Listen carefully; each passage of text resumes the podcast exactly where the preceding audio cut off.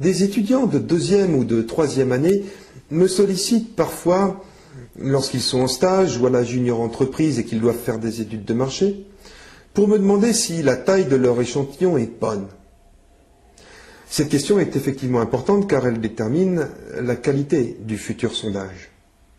Nous verrons qu'il n'y a pas de réponse toute faite à cette euh, question et que la taille d'un échantillon dépend de la précision recherchée. J'entends également des discussions de comptoir au sujet des sondages politiques.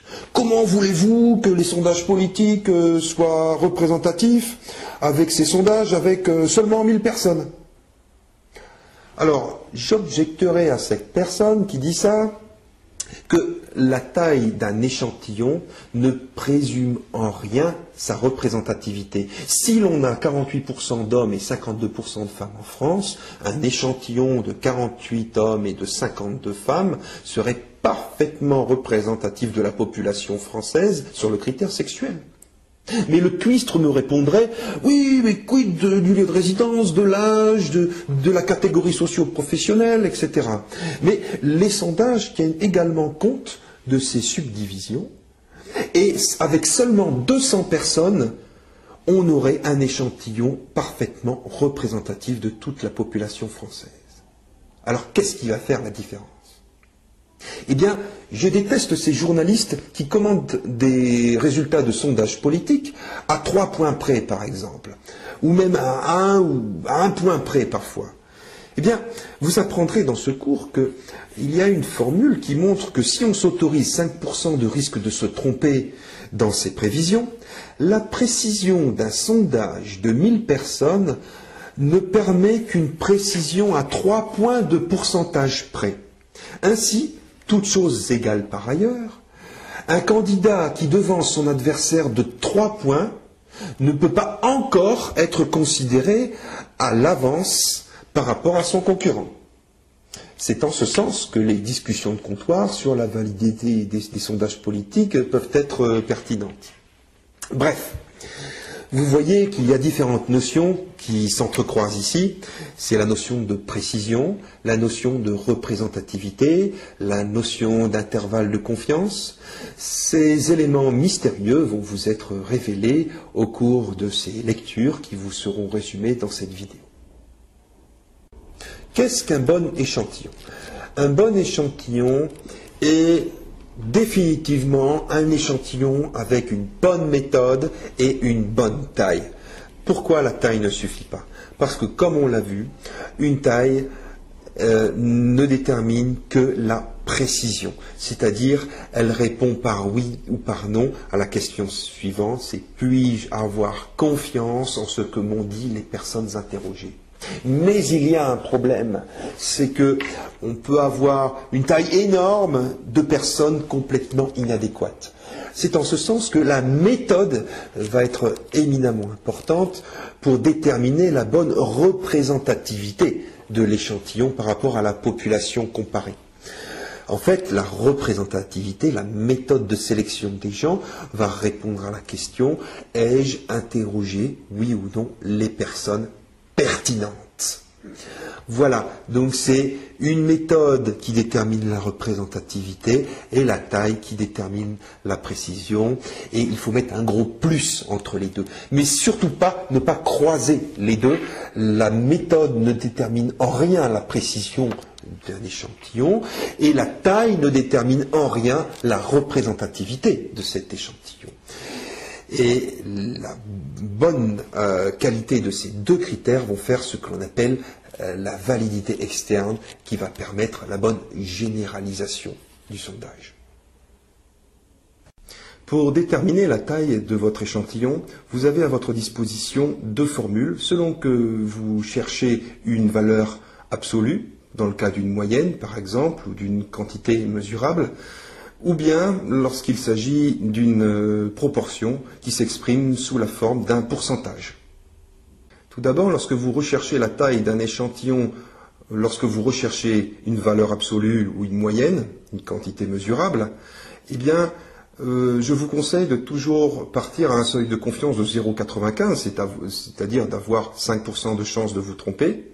Partant de là, la formule va se simplifier. Euh, faites un pré-test, par exemple, pour une question euh, qui mesure un item de 0 à 100 euros, par exemple. Et dans ce pré-test, la valeur minimale est de 24 euros pour un répondant et la valeur maximale est pour un autre répondant de 36 euros. Eh bien, le grand E sera de 36 moins 24, c'est-à-dire 12. C'est ce qu'on appelle l'étendue estimée de la variable.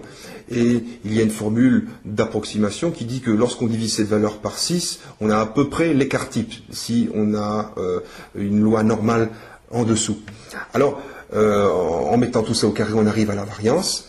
Et euh, vous multipliez ça par 4 et vous divisez ça par la précision au carré. Et ça vous donne de façon assez précise la taille idéale de votre échantillon à 0,95 toujours de seuil de confiance. Le petit e, attention, il s'exprime en fonction de l'unité de valeur que vous recherchez. Par exemple, si vous êtes en euros et que vous voulez une précision au centime d'euro près, eh bien, le petit e sera égal à 0,01. Même principe lorsque vous voulez estimer la taille de votre échantillon, lorsque vous recherchez une proportion ou un pourcentage. Là, on n'aura plus un grand E en quelque sorte, mais un P qui exprime la probabilité ou la proportion que, vous estimez a priori à l'aide d'une préétude. Euh, si vous n'avez pas l'occasion ou l'opportunité de faire ce genre de préétude, vous pouvez fixer le pire, c'est-à-dire un P à 0,5, c'est-à-dire que vous avez 50% de chance euh, que ce soit l'un ou 50% de chance que ce soit l'autre, en quelque sorte. C'est du 50-50, c'est la situation de hasard pur. Donc, lorsque vous ne savez pas, vous prenez 0,5 et vous pouvez voir que le numérateur dans ce cas est égal à 1.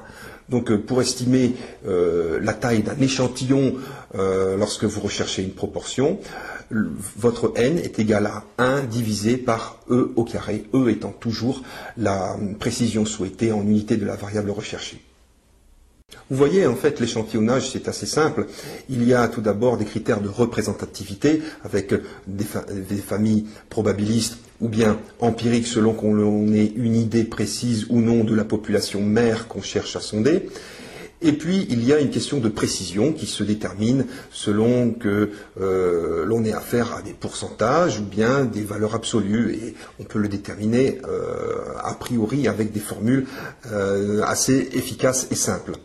Mais hormis ces deux critères, euh, je dirais théoriques, il y a également des critères pratiques qu'il faut euh, prendre en compte. Ce sont les critères managériaux de temps et de coût, bien entendu. Et parfois, il y a des simplifications à effectuer dans la vie pratique et il faut savoir faire certaines concessions. Et là, tout est affaire d'empirisme. En ce qui concerne les méthodes de tirage qui vont déterminer justement la représentativité de votre échantillon, il existe deux grandes familles.